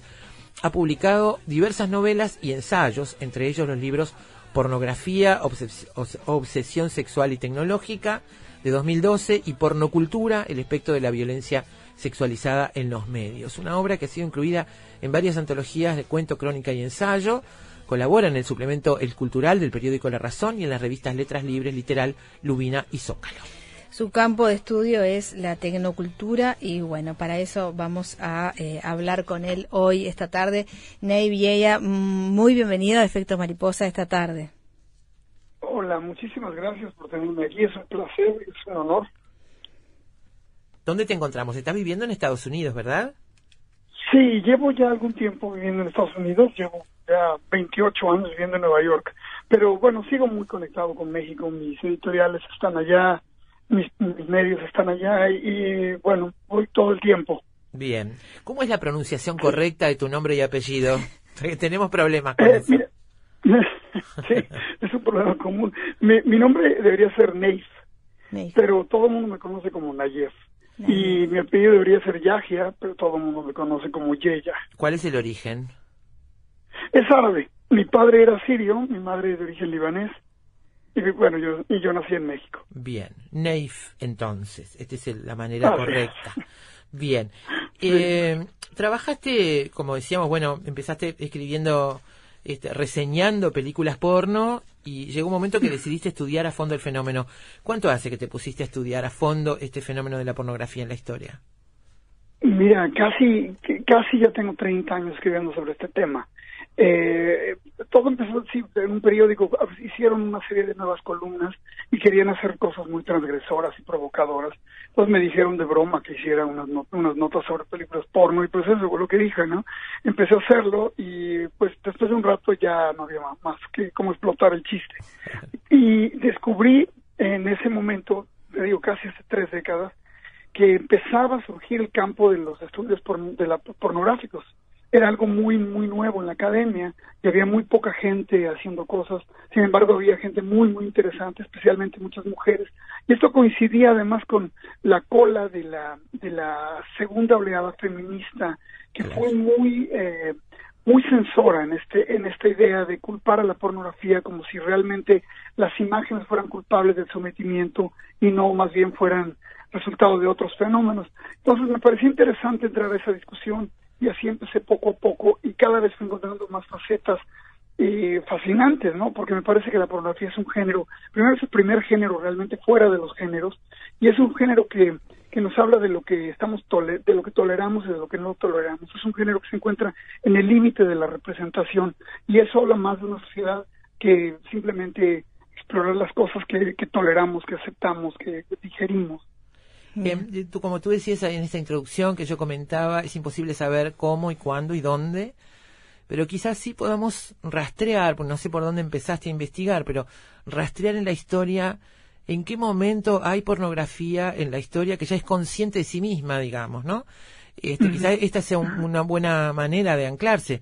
No sé si hay antecedentes que se puedan rastrear. ¿Cómo lo manejaste tú en tus trabajos? Fíjate, sí, a mí me parece que hay dos elementos que son centrales y son, son eh, el, el- el eje a partir de donde todo surge. Es decir, por un lado, la, la representación de, de lo erótico, del cuerpo, de la excitación, en fin, de, lo- de lo- de los, de los miembros sexuales, todo esto, eso es pues, tan antiguo como, como la humanidad.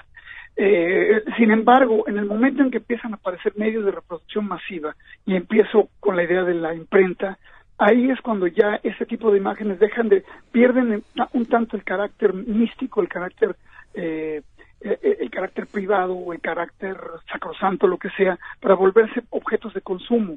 Y ahí empieza ya un fenómeno distinto. Entonces, para mí, la pornografía se debe al desarrollo tecnológico. Primero de la imprenta, después de la fotografía, más tarde, bueno, incluso también de, la, de los medios de reproducción pictóricos, aunque otra vez la pintura en sí es algo privado, es algo personal, es algo artístico que no no, no, da para una distribución masiva. Pero la, la, pornografía está muy conectada con su con el acceso que se puede tener a ella. Y por otro lado, el otro elemento que es importante es la Revolución Francesa. Cuando se empieza a utilizar también de manera eh, popular, masiva, la, la, idea de sexualizar al enemigo, en este caso al clero y, al, y, a, la, y, al, y a la realeza, sexualizarlos para humillarlos, convertir su imagen eh, erótica en algo bufonesco, en algo de lo, que, de lo cual te podías reír y de esa manera desacralizarlos y quitarles este carácter divino. Entonces, partiendo de esos dos elementos, yo voy siguiendo la, la, la, trayectoria tecnológica de la, de la pornografía a lo largo de la historia. Tú, tú decís que el fenómeno pornográfico es un fenómeno cyborg por esto mismo, ¿no? Porque va este, acompañando los cambios tecnológicos. Exactamente, exactamente. Y el, el ejemplo, bueno, más más cotidiano, pues es esta imagen, ¿no? De una persona que está mirando una pantalla, obteniendo estimulación a través de las imágenes en la pantalla, controlando un control remoto. Es decir, ahí tenemos un sistema cyborg, ¿no? Un sistema que por un lado tiene la parte orgánica, que es el cuerpo, eh, los neuronas, los ojos, eh, en fin. Y por el otro, la parte tecnológica que está íntimamente relacionada con, con esa excitación, que es el monitor y, la tecnología. Tú, tú empiezas un, uno de tus libros citando a James Ballard, que decía en la década de 70 que el sexo y la paranoia eran los motivos eh, que presidían nuestras vidas en el siglo XX. Ahora estamos en el siglo XXI eh, y esto está como más fuerte que nunca, ¿no? Más fuerte que nunca y, de maneras totalmente inimaginables. Es decir, cuando yo escribí mi primera, la primera, el primer libro sobre pornografía, eh, que escribí eh, es, es muy parecido al, libro que, que, ustedes acaban de mencionar. Y, y, era una versión que yo la llamo mi versión analógica, porque en ese momento Internet estaba todavía muy verde, casi no había acceso a nada, eh, era muy difícil utilizar los recursos digitales, había muy pocas cosas subidas. Cuando yo reescribo el libro para darle una actualización, ya Internet había completamente cambiado y no solamente ya era un medio, medio en el que podíamos encontrar prácticamente todo lo que, o casi todo lo que se podía imaginar que era pornográfico, sino que además ya empezaba a transformar el, al, al, género mismo y empezaba el fenómeno del abaratamiento hasta el precio cero que estamos viviendo ahora, que es una ruptura completa con la idea elemental de la pornografía, que la pornografía siempre ha sido un género de riesgo, de riesgo económico, de riesgo moral, y, y, y ahora está al alcance de todos, gratis y con muy poco o casi nulo riesgo. Está claro esa, esa evolución que está marcada en tus trabajos, ¿no? Yo pensaba, tú citas en uno de tus trabajos el Kama Sutra, escrito en el primer y cuarto siglo de nuestra era, este, entre el primer y cuarto siglo de nuestra era y, pensando en el acceso que pudieron tener algunas personas en su momento a un libro como el Kama Sutra, pasando por, no sé, nuestra juventud, niñez, adolescencia, donde las revistas porno en los kioscos venían en fundas negras, este, y ni que hablar del cine, este, del acceso al cine porno, este, y sin embargo hoy es una cosa que está eh, atravesado todas esas dificultades, esas barreras, desde las económicas a las legislativas, las normativas. Y Está al alcance, de la mano, ¿no? Seguro, es, es regulado por el individuo. Sí, sí, eso, eso es una cosa eh, realmente inquietante. Es decir, si nos vamos a menos de 90, todavía, o sea, que, es a la vuelta de la esquina, acaba de pasar, todavía a mí me parecía imposible que llegáramos a un momento en el, en el cual hubiera esta masificación. Eh, eh, en, ese, en ese tiempo, cuando yo escribía, recuerdo eh, que se utilizaba todo el término pornificación, ¿no? Se está pornificando la cultura. Y en ese momento se presentaba como algo muy alarmante. Sin embargo, bueno, sí, ya se pornificó la cultura y realmente no pasó nada. no estamos, ¿Qué pasó con la ¿Qué pasó no, ¿Mm? ya no con la sociedad que lo veremos después, ¿no? los cambios y las polémicas que ha habido en las distintas épocas, pero qué pasó con el producto mismo al cambiar este contacto con la gente? ¿Ha cambiado realmente o es básicamente lo mismo que venimos produciendo en ficción, estoy hablando, tanto en literatura como en como en audiovisual? ¿Ese género ha mutado? A lo largo de, la historia o no? Yo creo que sí, es decir, sí, sí hay, hay, hay una serie de estereotipos que son como inevitables, que están por todas partes, pero la manera en que ahora el consumidor se relaciona con esto es completamente diferente, es decir, en el momento en que aparece sitios como Pornhub y todos esos otros sitios tube pornográficos, al cual, en los cuales hay un intercambio continuo, es decir, gente que está viendo materiales y, subiendo materiales y, y, creando comunidades nuevas. Con la posibilidad de segmentar, eh, además, ¿no? Exactamente. Entonces, sí hay una, un, un descubrimiento, una, una, nuevas maneras de acercarse a esto que han, no sé si roto con la monotonía, han cambiado los estereotipos. Es decir, eh, eh, otra vez, hasta los 90 la pornografía era algo bastante convencional, era una serie de cuerpos muy estereotipados y, y, muy perfectos, muy inflados, muy, muy, muy cyborg, eh, que eran los protagonistas de la, de la imaginería pornográfica, ¿no? Digamos desde los años 80 o 90, que empieza la masificación del fenómeno porno, de repente pues este, este, este orden se desploma y ahora tenemos una inmensa variedad de posibilidades, muchísima pornografía amateur, muchísimas cosas que se, que se manufacturan en lugares remotos y, que no imaginaríamos que qué tipo de fantasías sexuales, si son las mismas, son diferentes, y ahora, bueno, podemos simplemente asomarnos a estas ventanas eh, prodigiosas de, de, la excitación humana y ver un caleidoscopio inagotable. Entonces, sí, siento yo que se ha diversificado enormemente, que ha cambiado, el, modelo económico, como digo, es muy difícil de que vuelva a funcionar como funcionó en algún momento. Sin embargo, todavía todavía hay consumidores, todavía se hacen eh, películas porno convencionales y siguen existiendo, pero ya no son ni remotamente lo único. Ah. Un fenómeno que aún, aún está como en pañales, pero que ha comenzado a a surgir es el, el, fenómeno de, la, de las pornógrafas, de las, de las cineastas que hacen pornografía eh, o cine para adultos feminista. Estoy pensando en Erika Lust, eh, que es una de las de las que lo hace. Eh, te lo menciono porque tú hablabas de, de, esa de esa década del 70 con la censura, el trato de censura de las feministas de la época a la industria pornográfica por ser según ellas, una industria de sometimiento a la mujer. Sí. Sí, sí, exacto. Eh, eh, la, la, la, la, respuesta más vital que hubo a ese fenómeno, eh, en el cual ciertas feministas radicales incluso llegaron a aliarse con la derecha en un, en un esfuerzo por someter, por acallar eh, cualquier impulso pornográfico, cualquier expresión pornográfica, al clasificar a la pornografía como, como decía eh, Andrea Borkin, que la pornografía era la teoría y la violación era la práctica, al tratarlo de reducir a eso y, y por tanto negar el, la, pues el potencial, el deseo y la inevitabilidad de la, el atractivo de la, del, del, de del, del, erotismo, eh, surgieron estas, estas mujeres eh, haciendo su, dando su propia voz, apropiándose del, del medio. Yo creo que en términos de competitividad no, no, no funciona así, es decir, no es que ellas hayan llegado a ser tan competitivas como los hombres, a tener un, un mercado tan grande en el, sino que crearon esas otras voces.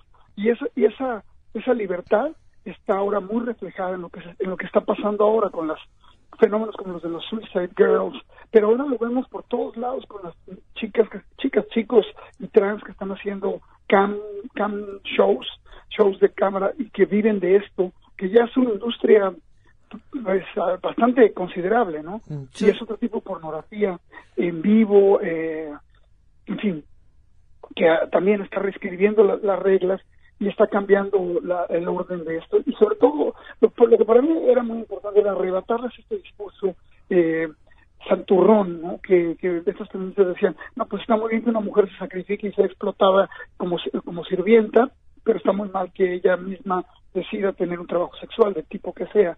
Entonces era, pues era una expresión obviamente muy muy santurrona y muy moralista. Ahora, en la, en la industria tradicional del porno, esta que hablabas tú y que definías también, este, de la pornografía, estoy hablando de la pornografía audiovisual, ¿no? Me parece que en literatura hemos avanzado mucho más las mujeres que, que en esa, que en esa, en la producción audiovisual.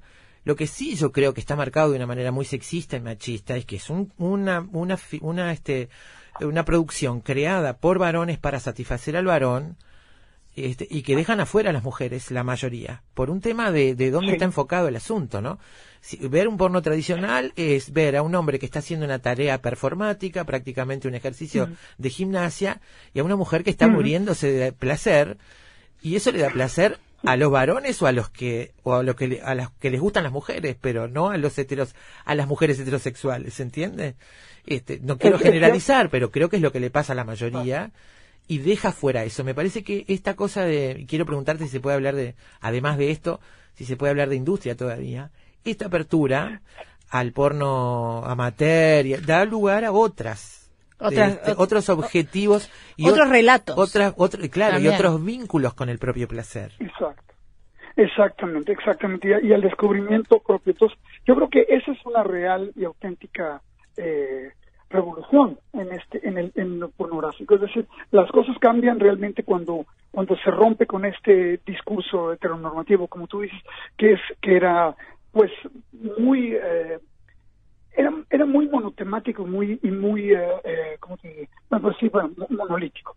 Sin embargo, lo- la- el, la- el gran potencial de la, de la imaginaria pornográfica es, es, es la, es la capacidad que despierta para la interpretación de la imagen. Es decir, para que, para que incluso una persona que, que no es heterosexual pueda apropiarse de estas imágenes en su fantasía y en su, en su imaginario y reconstruirlas y cambiarlas y utilizarlas para, para que satisfagan a su propia impronta de lo que es lo- el, el deseo erótico.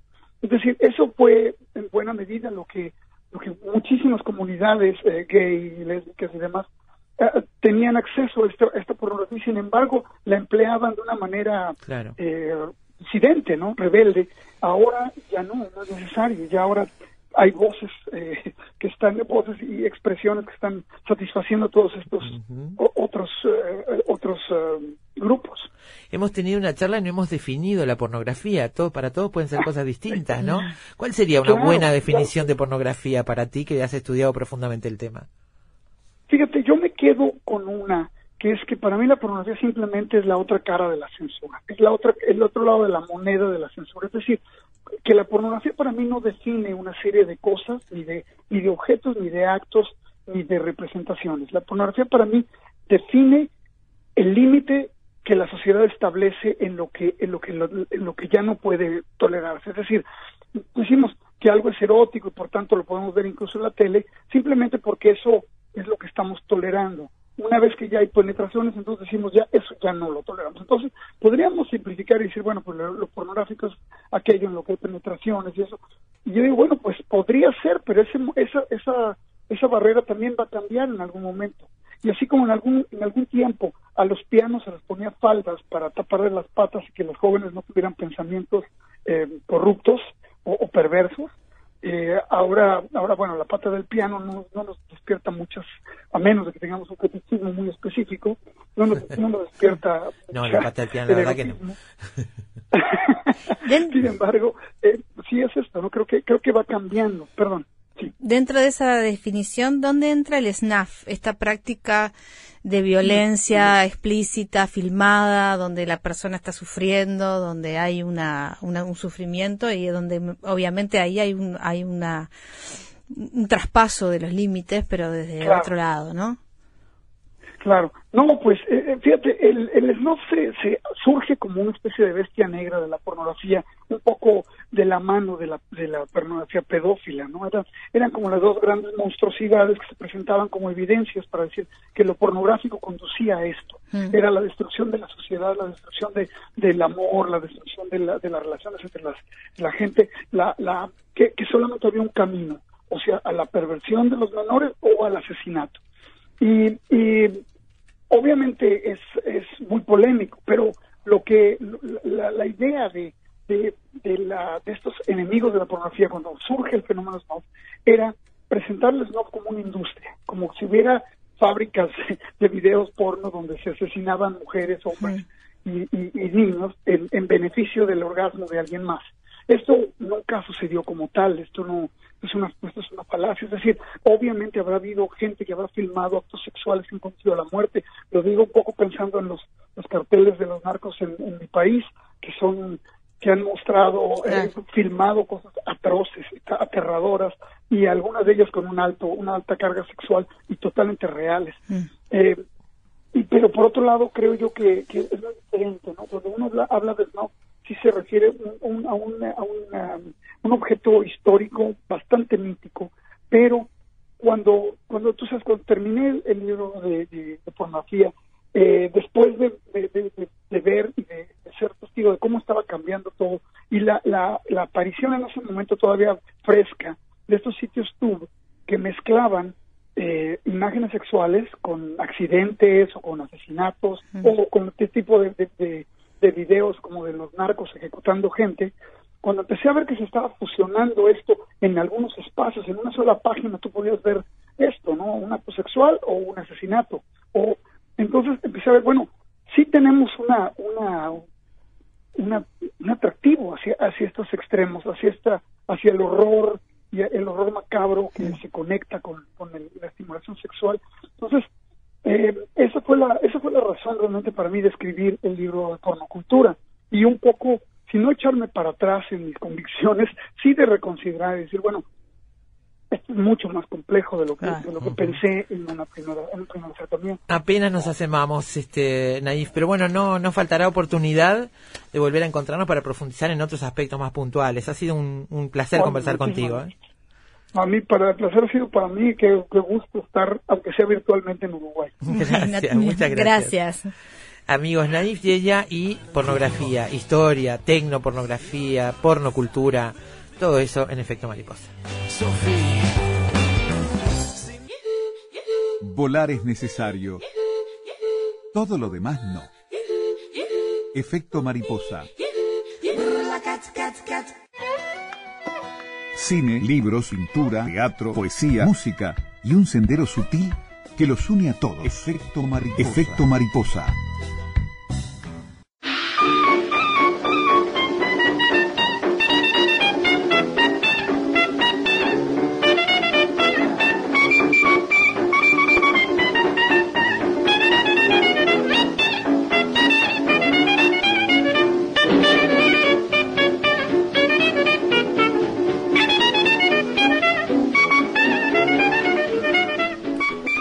Calia Meglio hoy temprano, a las 2 de la tarde, lo dice la película expresamente al comienzo y está claramente indicado dentro de la película Porno para principiantes el homenaje a ese lugar de intercambio que fue video-imagen y la figura de Ronald Melzer.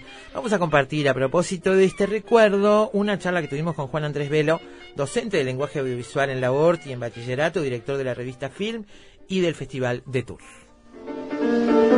Empezábamos con la música de Benny Goodman porque, bueno, nos lo sugirió tu nota del 26 de junio del 2013, este, recordando a, Ronald Mercer cuando hacía muy poco había fallecido, ¿no? Sí. Este, tú decís, pienso en los hechos cruciales que en su videoclub se formaron varios de los realizadores más importantes de la historia de nuestro cine, en su participación en el proyecto 25 Watt, que resultó ser un mojón en esa historia, en sus críticas verborrágicas y lúcidas, pasionales, en buen cine, y su distribución de casi todo el cine uruguayo, pero me quedo corto, decías, en ese momento. Eh, ¿Cómo lo conociste? En realidad lo conocí porque yo alquilaba en el videoclub de Cinemateca y en un momento quise alquilar películas de, de mm, Aki Kaurismaki, que es un director finlandés que era referencia de los directores justamente de 25 watts y de whisky, y en Cinemateca tenían solo una película, entonces me sugirieron ir al video de Ronnie Elvick para, para conseguir alguna más, y bueno, efectivamente conseguí alguna más. Me imagino a Ronald Melzer cuando entró un joven a pedirle una película de Cabrismaki. Me imagino el interés que pudo haber puesto en ese nuevo cliente. Ahora yo lo pienso en retrospectiva. En ese momento no me atendió él. Ah, pero pienso en retrospectiva y sí, es cierto que, por ejemplo, me acuerdo que una vez yo ya mm, estaba estudiando, estaba en la mitad de mi carrera y caí y tenía como tres VHS en mi bolso y él me los vio y me dice, ¿qué tenés ahí? Este, está, tengo eh, gritos y susurros de Berman. Ah, esa es buena, me dice eh, tengo tal tal de Sharmun, eh, esa más o menos. tengo tal tal de, tal otro, eh, eh, esa es una poquería. y entonces está, como que siempre estaba pendiente a ver de, me acuerdo también una vez que devolví los siete samuráis y me preguntó, ¿qué te pareció? y me daba, me tiraba de la lengua. Y bueno, unos meses después, no mucho después, me, me estaba pidiendo para que me estaba ofreciendo que vaya a trabajar ahí. Y ahí ya empezó otro, otra, otra forma de vincularse, este, que era él transmitiendo lo que él consideraba la forma en la que teníamos que atender a los socios, que, que tenía que ver con, con sacar, sí, No, sí podías contar algo de eso. obvio, que, que tenía que ver con sacarnos nuestros intereses de encima y estar siempre pensando en el interés del socio. Entonces, él hablaba siempre de, de un... Perdón, estoy en un liceo, entonces suena el timbre. Él hablaba siempre del cartel, que decía que en Hollywood había un cartel, este, y ese cartel lo que sugería es justamente acá lo que nos importa es el gusto de los espectadores, no el gusto nuestro. Y después cuando vos estabas prestando una película y la recomendación que dabas a él no le gustaba, se te acercaba y te decía, acordate del cartel. Era, era- en realidad era, era como una, un procedimiento muy, muy lineal que cada uno después perfeccionaba a su manera, pero que tenía que ver con, primero con que tenés ganas de ver, comúnmente la gente ahí te decía que no sabía y entonces empezabas a desglosar y veías si había algún género en particular y después qué habían visto últimamente que les haya gustado y poco a poco ibas ibas dilucidando qué era lo que le gustaba a esa persona y, y ahí, bueno, te la empezabas a jugar con recomendaciones. ¿Resultó un buen camino para conocer a los clientes? Sí, para mí de hecho, de hecho estoy obsesionado con, con seguir trabajando esa idea porque me parece que, que algo que todavía no está del todo, que, que Ronnie había desarrollado un sistema para efectivamente llegar a, al gusto de, de la persona en relación al cine muy bueno y que ese criterio se puede seguir explotando de nuevas maneras y todavía estoy viendo cómo. Llegar sin incidir, te lo pregunto de verdad, porque, porque bueno, una persona que, que tiene tanto para aportar del cine, me imagino que no es solamente quedarse en lo que el cliente quiere ver. Este, aunque, aunque eh. estamos hablando de que si uno va a buscar algo a, a videoimagen, ya va con un perfil determinado, alguna plataforma base Es que vos no existe, le vas a dar, o sea, la gracia, la gracia es que no le des una película, eh,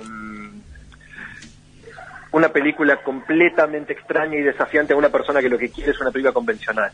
Pero una persona que quiere una película convencional, que tiene algún rastro de, de extrañeza, entonces vos ahí ya ves, detectás un canal, una posibilidad, y en todo caso te la jugás y le recomendás algo que quizás rompe un poquito sus expectativas, pero hasta cierto punto, o sea, es como una cosa sutil Todo un arte.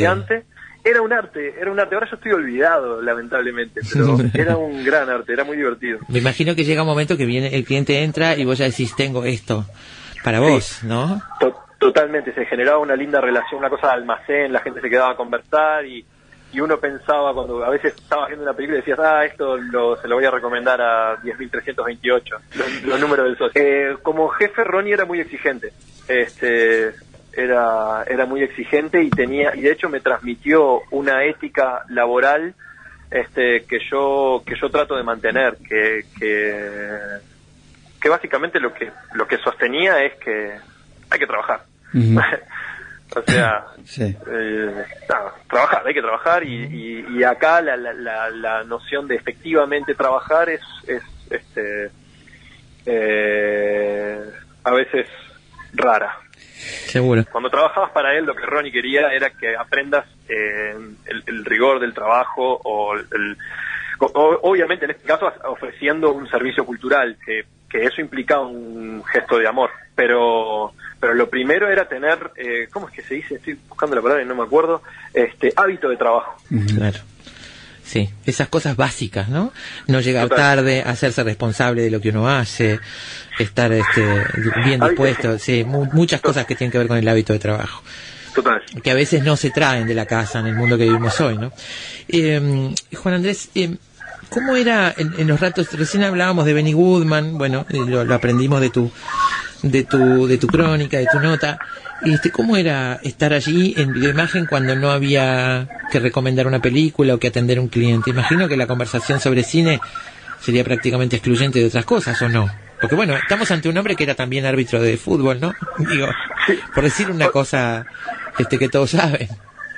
Yo tenía, o sea, cuando entré tenía 20 años eh, y lo admiraba mucho de cierta manera. Entonces, sí, yo siempre que podía sacarle sacarle conversación de cine, a veces me daba bola y a veces no, dependía de cuánto trabajo tenía, ¿viste? O sea, era como... Pero yo siempre estaba ahí tirando, a ver qué te pareció esta película, ah, vi esto, tratando de sorprenderlo de alguna manera.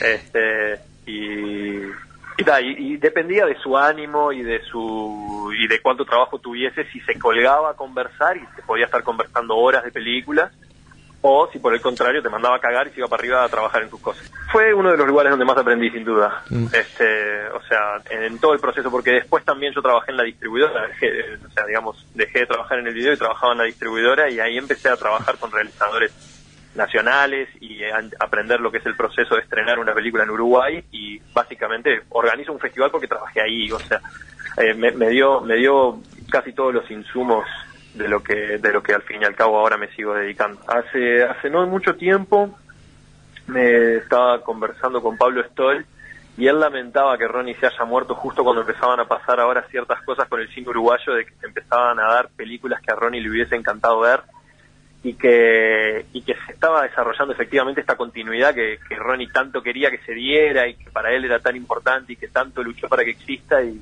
bueno lamentablemente tuvo que morir cuando eso recién estaba terminando de gestarse y se está instalando del todo. Se lo extraña ahí, se lo extraña aquí, donde estuvo varias veces, pero seguramente hoy sería más que nunca un invitado frecuente, porque siempre era un placer conversar con él de cine.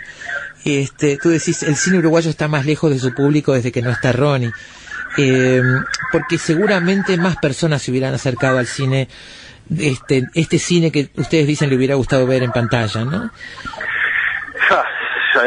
Yo, a mí- yo estoy convencido de que sí, ¿viste? Eh, o sea, en realidad, eh, él hacía algo con... Porque después a veces Ronnie te recomendaba películas y a la gente no le gustaban las recomendaciones que daba. Pero de todos modos, la gente se sentía más cerca de las películas y como que confiaba en su criterio y era era realmente significativo lo, lo- lo que lo que generaban las personas en relación al cine más allá de si la recomendación era la- lo que yo yo compartiera su recomendación o no fuese la mejor o no lo que fuese hacía que las, las personas se sintiesen más interesadas en las películas y eso era lindo de ver Hay otra cosa que probablemente no mucha gente sepa, que es un proyecto que él, por el cual peleó mucho este, y luchó muchísimo, de construir un circuito para la exhibición de cine nacional y latinoamericano, un circuito estatal. Este, eso, eso- contanos un poco esta esta pelea de Ronnie por ese por ese circuito. O sea, él llegó a abrir la sala, este, es algo que después pusimos en un microcómic que hicimos en el número 3 de la revista. Él abrió una sala En el eh, Cine Libertad. el Cine Libertad y creo que duró un año, un año y poco. Fue una inversión grande que hizo este y, y que no resultó. y Con esa no idea, con, con proyectar cine nacional y latinoamericano. Sí, absolutamente. Y no resultó, este, en alguna medida lo que él lamentó mucho fue que, que no consiguió ningún respaldo este, institucional, ningún respaldo del Estado. En una época donde en realidad este, ya existían instituciones que podrían haber este, incentivado que eso sea así. Estamos Hoy, hablando de alguna 2008. manera, estamos hablando de 2008 que estaban Sí. recién empezando, pero bueno, ya existían. y. Este, Buscó apoyo estatal y no lo, no lo obtuvo. no, Eh, si, si tuvieran que preguntarte, si tuvieras que vos recordar cuál sería la primera película que mencionaría él en una lista de Eh, buenas películas. yo no sé si, o sea, no- en una lista de buenas películas, yo estoy seguro que él mencionaría La Estrada. No estoy seguro si es solo su calidad cinematográfica, que estoy seguro que él la consideraba, sino porque él decía que Zampano, el personaje que interpreta Anthony Quinn en esa película, era el personaje con el que más se identificaba de la historia de, de la historia del cine. Qué bárbaro. Juan Andrés Velo, un cinéfilo en el mundo, recordando a Ronald Melzer. Juan Andrés es director de la revista Film y el Festival de Tour.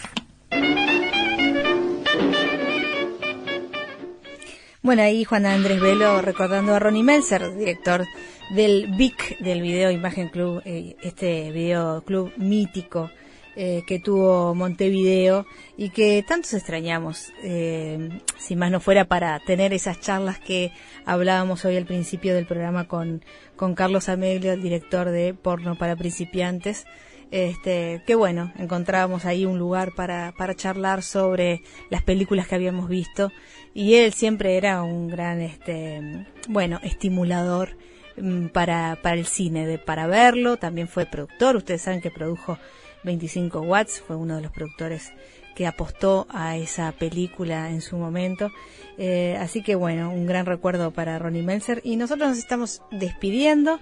Mañana seguimos con más efecto mariposa. Porno para principiantes fue nuestro título de hoy, esta película uruguaya dirigida por Carlos Amelio. Hasta mañana y que pasen una buena tarde.